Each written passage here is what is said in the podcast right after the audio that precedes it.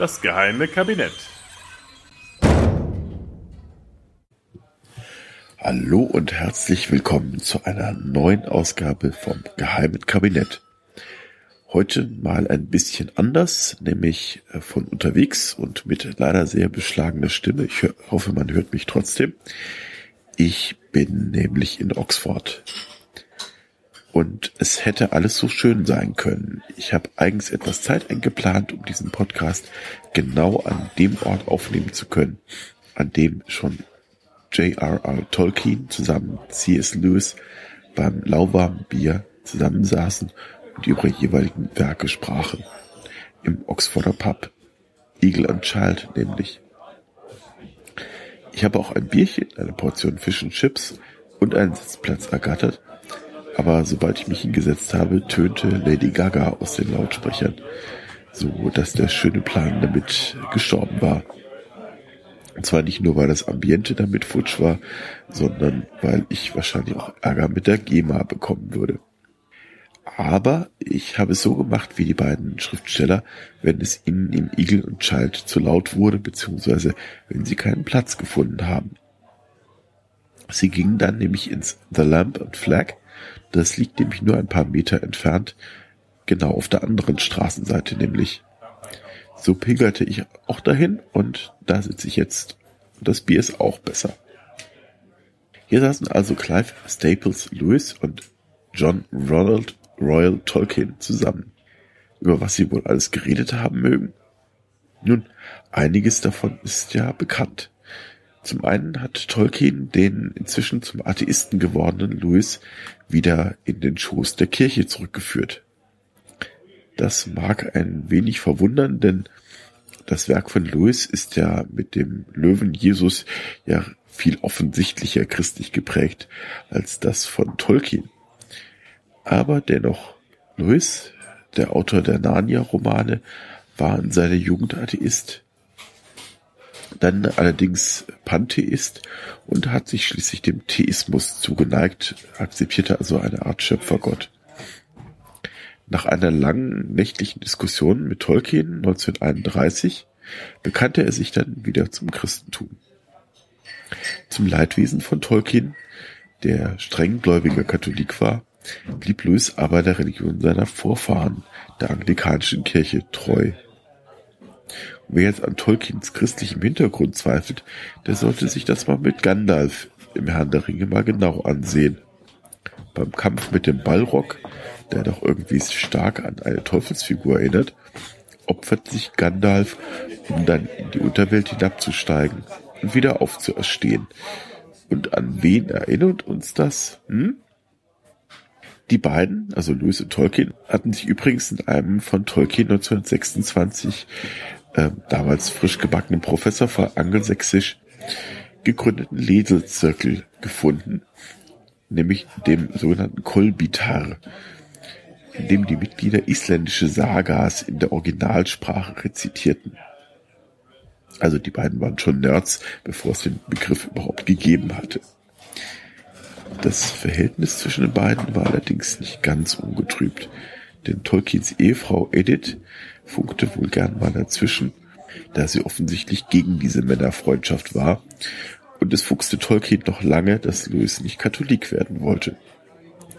Dennoch, als Louis starb, meinte Tolkien, dass er sich fühle wie ein Baum, dem man ein Axthieb auf seine Wurzeln gegeben hätte. Apropos Baum. Vermutlich hat Tolkien in der Figur des Ent Baumbart seinen Freund ein ewiges Andenken gesetzt. So sollen seine Art zu sprechen, tief und langsam, so ähnlich wie ich jetzt wahrscheinlich, und sich zu räuspern in diese Figur eingeflossen sein. Außerdem sollen ja beide Männer Bäume geliebt haben. Im Botanischen Garten in Oxford steht übrigens ein uralter Baum, der Tolkien wohl auf die Idee der wandernden Baumwesen gebracht haben soll.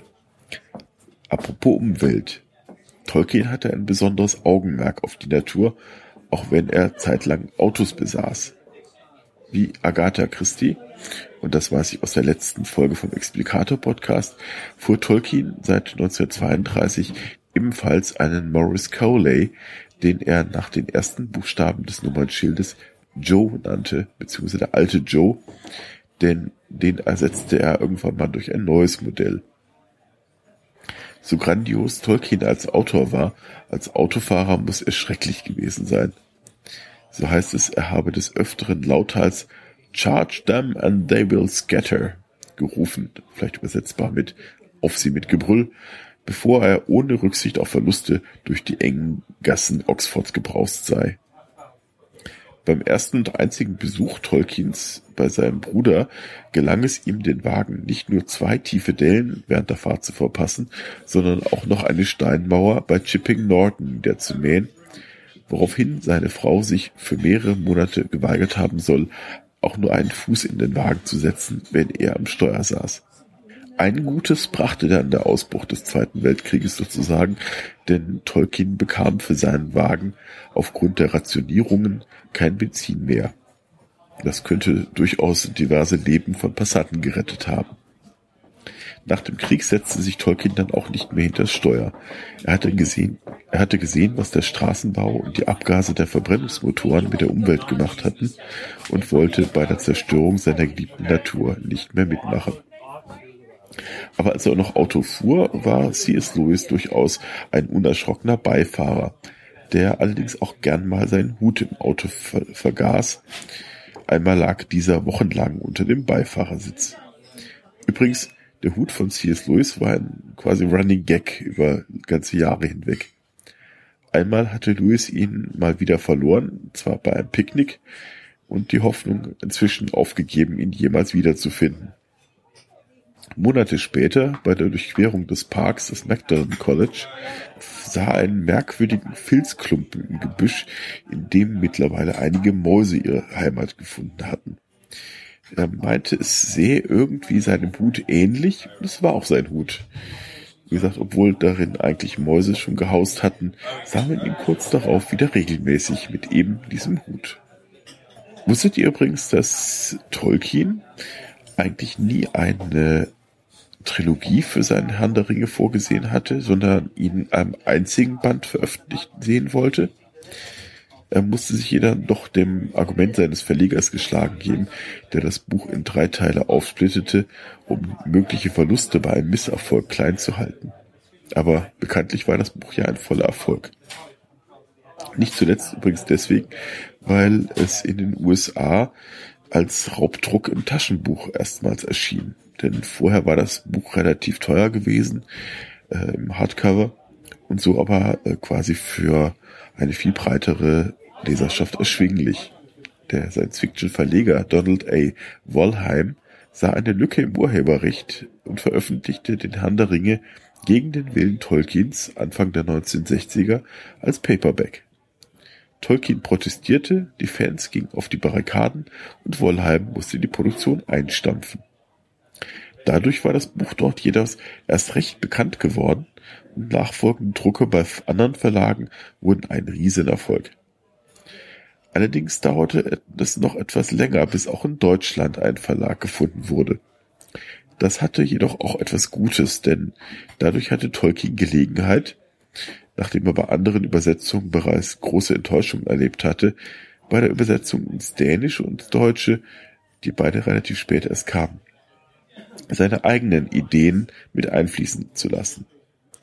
Deswegen heißen die Elves im Deutschen auch Elben, weil Tolkien so die von ihm gesehene linguistische Verwandtschaft zu den Alben, den deutschen mythologischen Wesenheiten, besser gewürdigt sehen wollte. Da ließ er dann offensichtlich auch mal den sprachverliebten Professor für Altenglisch und altskandinavische Sprachen raushängen, der er ja von 1925 bis 1959 war. Aber so war er nicht immer. Auf Partys soll er auch schon mal verkleidet als Polarbär erschienen sein oder als axtschwingender Angelsachse. So, ich mache mal Schluss für heute. Meine Stimme lässt jetzt nach und schließlich muss ich die Folge auch noch schneiden und hochladen. Ich pack mal mein Zeug hier zusammen und hm, wem gehört eigentlich dieser komische uralte Filzhut unter der Bank? Anyone?